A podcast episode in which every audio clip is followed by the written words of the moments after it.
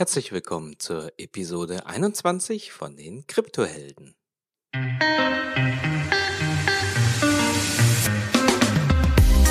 In dem heutigen Talk sprechen wir über die Regulierung in Malta, über das Thema Governance am Beispiel bitcoin.org und über die ETF-Ablehnung durch die SEC.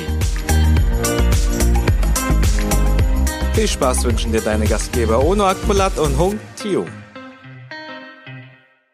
Onur, schön, dass du wieder da bist. Frisch aus Malta. Ja, hi Hong. Hast die, hast die Sonne genossen? Die Sonne habe ich definitiv genossen, aber ich habe gehört, äh, hier in Deutschland war es auch nicht so schlecht. Nee, es war, glaube ich, genauso heiß wie in Malta selbst. Und erzähl doch mal ein bisschen, was hat denn dich dahin verschlagen? Was hast du dir da genau angeschaut? Du warst ja nicht nur in Malta, sondern auch in der Schweiz und das jetzt nicht privat, sondern äh, ja mit mit Krypto-Hintergedanken. Mit Krypto-Hintergedanken, genau. Ich bin ja jetzt bei OSCoin und ähm, eine meiner ersten Aufgaben ist es eben die Foundation beziehungsweise die Entität aufzusetzen, die den Token herstellen wird. Und dabei habe ich äh, mir eine Recherche gestartet und mir einfach verschiedene Jurisdictions, also verschiedene Länder angeschaut und, und geschaut, wie freundlich sind die hinsichtlich Krypto, wie sehr ist es dort schon reguliert, gibt es Guidelines, was ist so die ähm, ja, grundsätzliche Stimmung und wie sieht die Community vor Ort aus und natürlich das Ökosystem, das Partnerökosystem, also Rechtsanwälte, Banken, Firmen, die unterstützen und so weiter.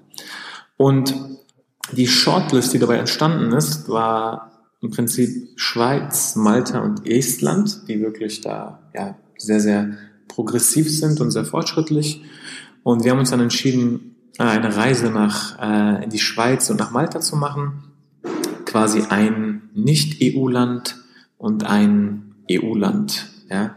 Und der Hintergedanke ist einfach, wenn die äh, EZB jetzt wirklich äh, eine äh, kryptokritische äh, Richtlinie, also Directive, rausbringen sollte, dann ist Malta natürlich, natürlich davon stärker betroffen als, als die Schweiz. Und das war wirklich eine super interessante Reise. Also wir haben Leute vom Ministerium getroffen, ähm, wir haben Rechtsanwälte getroffen, wir haben mit Banken gesprochen, wir haben mit anderen Service-Providern vor Ort gesprochen, wir haben mit Leuten gesprochen, die in den jeweiligen Ländern Kryptounternehmen aufgebaut haben oder Organisationen aufgebaut haben. Und zwar sehr, sehr ähm, aufschlussreich. Und zusammenfassend sage ich, ist mein, also mein Fazit ist, Malta ist weltweit führend bei der Regulierung, also bei der, bei der Gesetzgebung. Malta hat drei Gesetze verabschiedet, die sehr bald in Kraft treten werden. Und das hat kein anderes Land der Welt in der Form gemacht aus meiner Sicht, wenn ich mich nicht irre. Und das Ökosystem wächst gerade sehr, sehr schnell, aber es ist halt auch noch ein junges Ökosystem. Wohingegen die Schweiz ein wesentlich ähm, professionelleres und besseres Ökosystem hat, die Gesetzgebung sich aber nicht kryptospezifisch ändern wird in naher Zukunft. Denn die Schweiz versucht eher, ähm, diese ganzen Krypto-Organisationen mit der aktuellen Gesetzgebung, die es eben gibt, ähm, für Financial Instruments und so weiter äh, passend zu machen. Es ist also alles ein bisschen starrer, es ist aber auch abstrakter und es hat Vor- und Nachteile.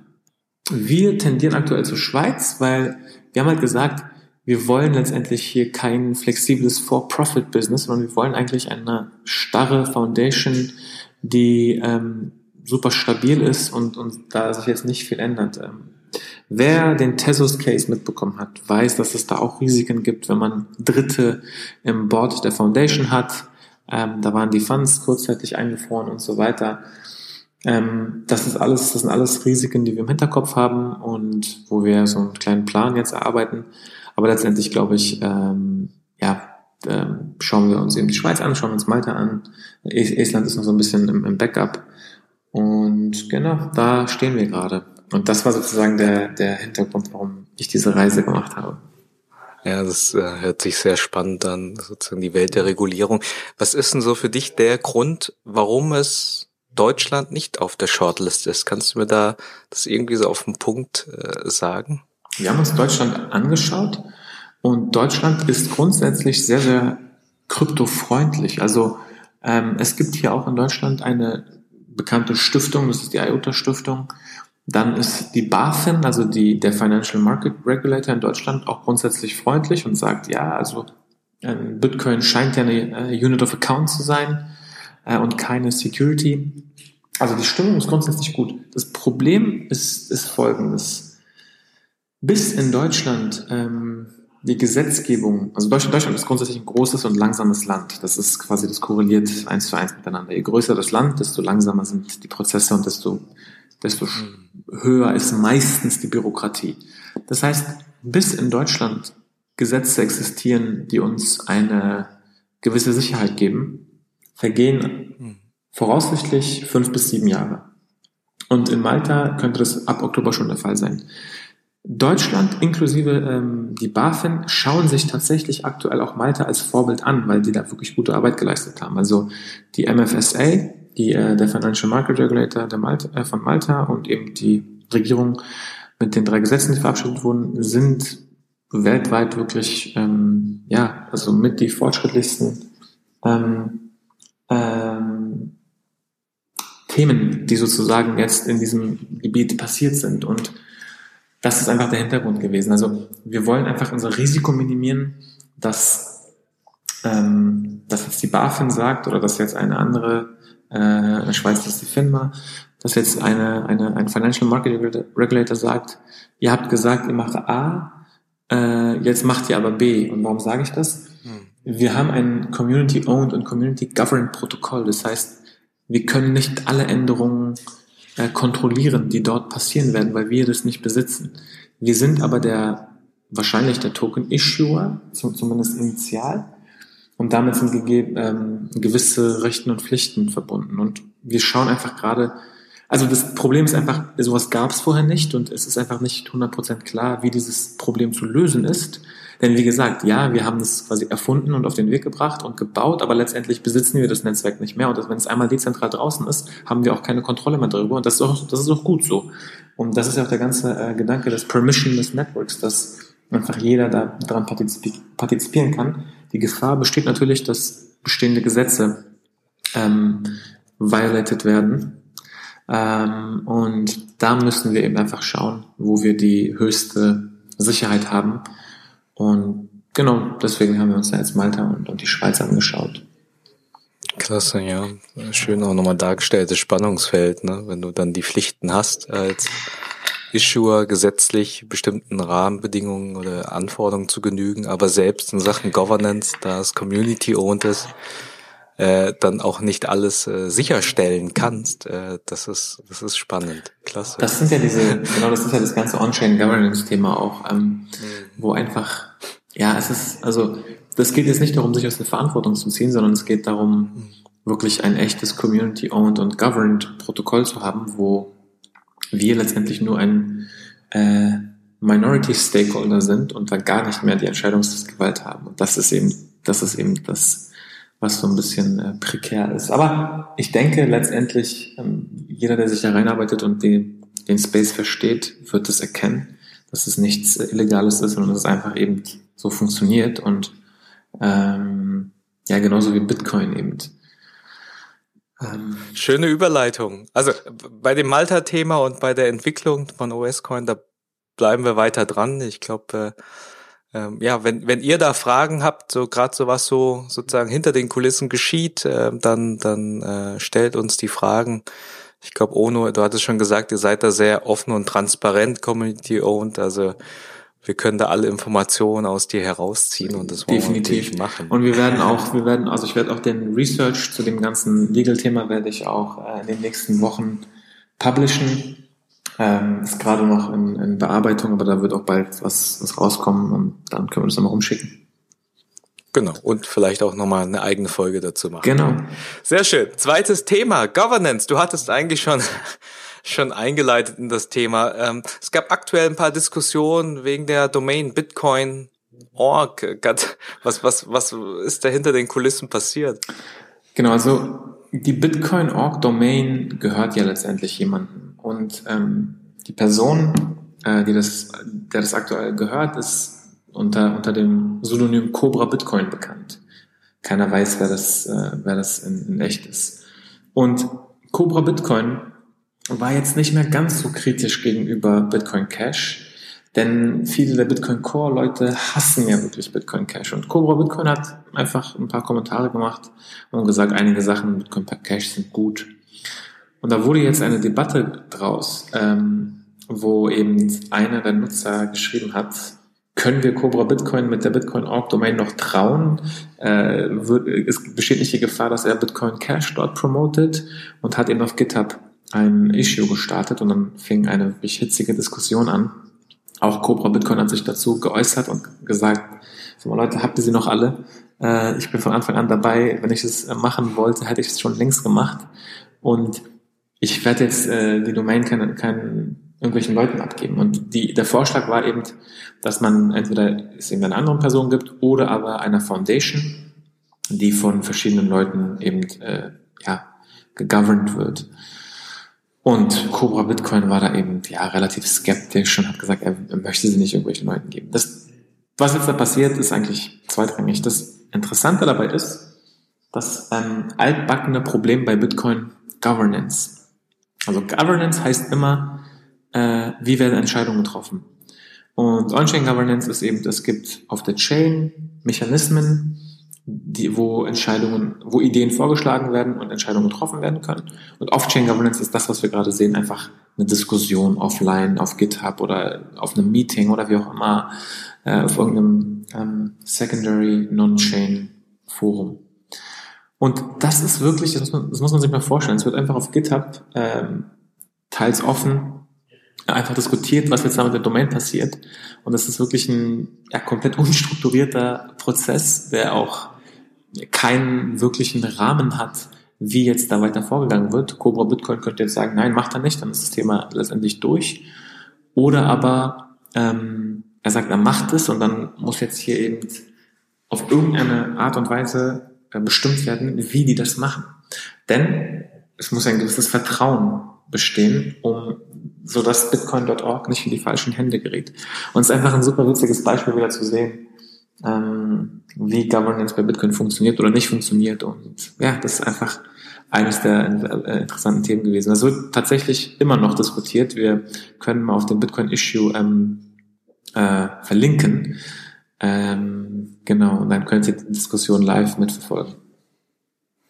Ja, das ist, glaube ich, so echt auf der Ebene das generelle Thema Zentralisierung, Dezentralisierung, ne? So viel auch gegen Zentralisierung spricht. Aber das Thema Entscheidungsfindung äh, ist halt, ist halt klarer geregelt. Und ich bin schon echt gespannt, wie, wie dieses Thema sich in den nächsten Jahren entwickelt wird. Wie, wie siehst denn du das? Was gibt's denn da für unterschiedliche Ansätze oder was, was, was glaubst du, in welche Richtung das gehen kann? Ich glaube, aktuell ist es sinnvoll, ein On- und Off-Chain hybrides Model zu haben. Ähm, durch eben Token und durch das Protokoll kann signalisiert werden, äh, welche Sachen in Frage kommen und wie das grundsätzliche Interesse ist und wie priorisiert werden soll. Sachen wie Veto können on-chain abgebildet werden. Aber ein komplett on-chain automatisierter Prozess birgt natürlich Risiken. Vor allem die ganzen Bribing-Attacks und die ganzen, wir hatten dieses Thema Dark DAO, dass äh, Leute im Hintergrund einfach Votes kaufen können durch einen Smart Contract. Also es ist letztendlich sehr, sehr gefährlich, einen vollautomatisierten On-Chain-Prozess zu haben. Daher denke ich, dass, wie gesagt, äh, durch eine ähm, durch ein Signaling, zum Beispiel eine Token Curated Registry, dass also Leute so wie eine Whitelist haben von Themen, die zur Frage kommen. Wenn da irgendjemand Müll reinschreibt, dann kann es von der Community ange angefochten werden. Ähm, und dann kann man sozusagen dahinter mit seinem Stake packen, ja, das ist so, was ich äh, für sinnvoll halte. Und dann kann Off-Chain anhand dieser Signale nochmal ähm, entsch entschieden werden, äh, in welche Richtung es dann letztendlich geht oder wie die Entscheidung konkret aussieht. Das ist ein Ansatz, den ich aktuell am ähm, interessantesten finde. Okay, auf jeden Fall super, super spannendes Feld und auch entscheidend für die Entwicklung der Szene. Ähm, drittes Thema. Es gab, äh, es ging ja in den, an den, äh, an den Exchanges wieder äh, leicht hoch. Ähm, viele haben das zurückgeführt auf ETF-Themen, Diskussionen. Wie, wie ist da der Stand? Ja, wir hatten kurzen Preissprung über, 8, über die 8000 Dollar Marke und hielten uns da auch ganz gut. Aktuell sind wir wieder drunter. Das heißt, Wir wissen nicht, ob diese Linie hält. Ähm, das dahinterliegende ETF-Thema war, die Winkelboss-Zwillinge wollten einen ETF, einen Bitcoin-ETF, äh, zum zweiten Mal an den Start bringen. Und zwar einen, der von der SEC, also von der Security Exchange Commission, ähm, genehmigt ist. Und dieser wurde jetzt zum zweiten Mal abgelehnt. Äh, kurz zum Verständnis, also ein ETF ist letztendlich ähm, ein Exchange Traded Fund und in diesem Fall würde das bedeuten, dass man die Assets tatsächlich, die dahinterliegenden Assets, also der, der dahinterliegenden Bitcoin tatsächlich besitzt. Man hat zwar nicht den Private Key, wie man es äh, normal, wenn man es normal besitzt hat, aber im, im, Unterschied hierzu wäre er ein Vergleich zum klassischen Futures Trading, wo zum Beispiel lediglich ein Derivat, eine Preiswette gehandelt wird und man sehr, sehr weit davon entfernt ist, Bitcoin zu halten. Beim ETF wäre es tatsächlich so, im Auftrag von einem würden im Hintergrund Bitcoin gekauft werden, diese ganz normal auf einem Wallet aufbewahrt werden, sicher und so weiter. Und man hätte quasi einen Trust dazwischen. Und genau, die nächste Stufe wäre dann, das eben alles selber zu machen und ähm, selber den Private Key zu haben. Aber das wollen viele gar nicht, vor allem Institutionelle nicht, vor allem Leute, die einfach Bitcoin in ihren Mix, in den Investment-Mix reinnehmen wollen und trotzdem automatisiert das über ihre Bank lassen wollen. Und das war sozusagen die Idee dieses ETFs und der wurde jetzt abgelehnt. Zu den Gründen kann ich aktuell noch nicht viel, viel sagen, also das ist ein SEC-Thema. Ähm, aber das war sozusagen so ein bisschen die Spekulation. Wenn das durchgesetzt wird, ja, dann kann aber jeder auch wirklich äh, in einigen Jahren bei seiner Bank im Sparbuch einfach neben neben dem, ich will jetzt keine Werbung machen für Managementfonds, aber sagen wir mal, neben dem DAX-ETF kann man dann einfach nochmal einen Bitcoin-ETF äh, dazu packen. Ja, da packt man äh, nicht mehr 100 Euro in DAX-ETF, sondern packt man irgendwie 50, 50, 50 Euro in DAX-ETF, 50 Euro in den Bitcoin-ETF und hat da quasi seine, seinen Sparplan. Sowas in der Art wäre dann möglich gewesen. Ähm, ja, was vielleicht heute auch schon geht, wenn man mit gewissen Banken zusammenarbeitet, die das anbieten.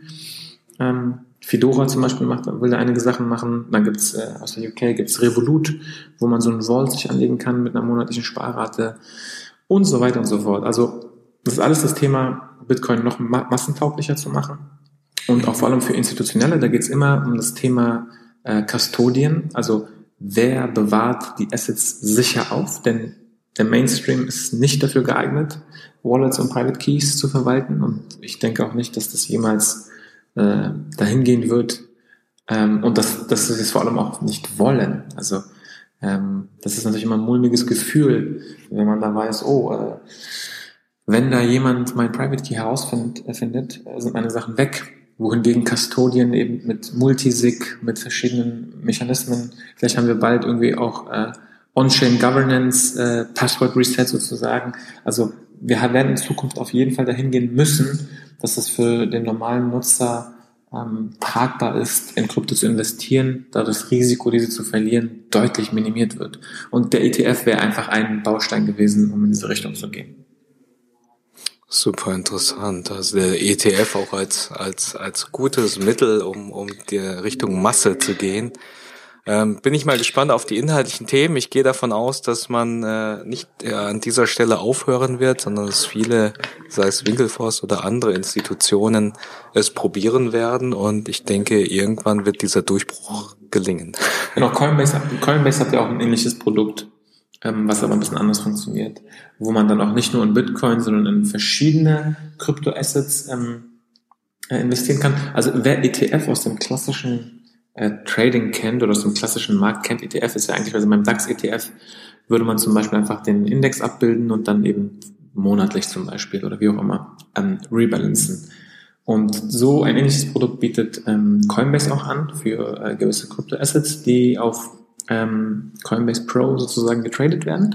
Und das war jetzt aber wirklich nur ein Bitcoin ETF. Und ich glaube, in Zukunft werden wir beides sehen. Wir werden einen Top 5, Top 10, Top 20 Crypto ETF sehen vom Market Cap oder vom 5-Year Diluted Market Cap.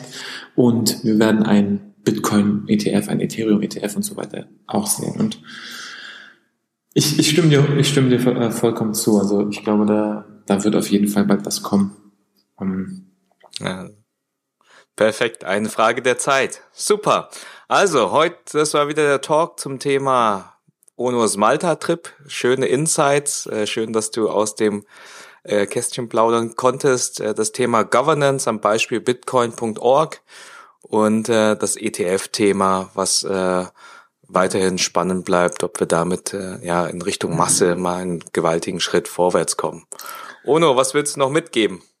Was will ich noch mitgeben? Also ich freue mich auf die Community-Folge, die bald mit dem Patrick kommt. Wir haben den Namen jetzt mehrfach erwähnt. Aber das wird auf jeden Fall eine coole Sache. Wir würden gerne mehr davon machen. Ähm, ansonsten hätte ich gerne noch mehr Zeit, um noch mehr an dem Podcast zu arbeiten. Aber jetzt müssen wir wieder in einen guten Rhythmus kommen, ein paar Folgen rauszu, rauszuhauen. Ähm, läuft alles. Also ich muss echt sagen, es passiert sehr, sehr viel in dem Space. Es wird sehr, sehr viel gebaut in jeglicher Hinsicht. Ähm, der, der Web 3 Stack wird immer klarer und an welchem, in welchem Layer welche Projekte arbeiten und wie diese alle zusammenspielen. Also ich bin, ich bin guter Dinge. Es geht sehr, sehr gut voran. Super. Also, in diesem Sinne wünschen wir euch noch eine, eine schöne Woche und ja, wir hören uns bald wieder in der nächsten Episode. Ciao. Also, macht's gut. Ciao.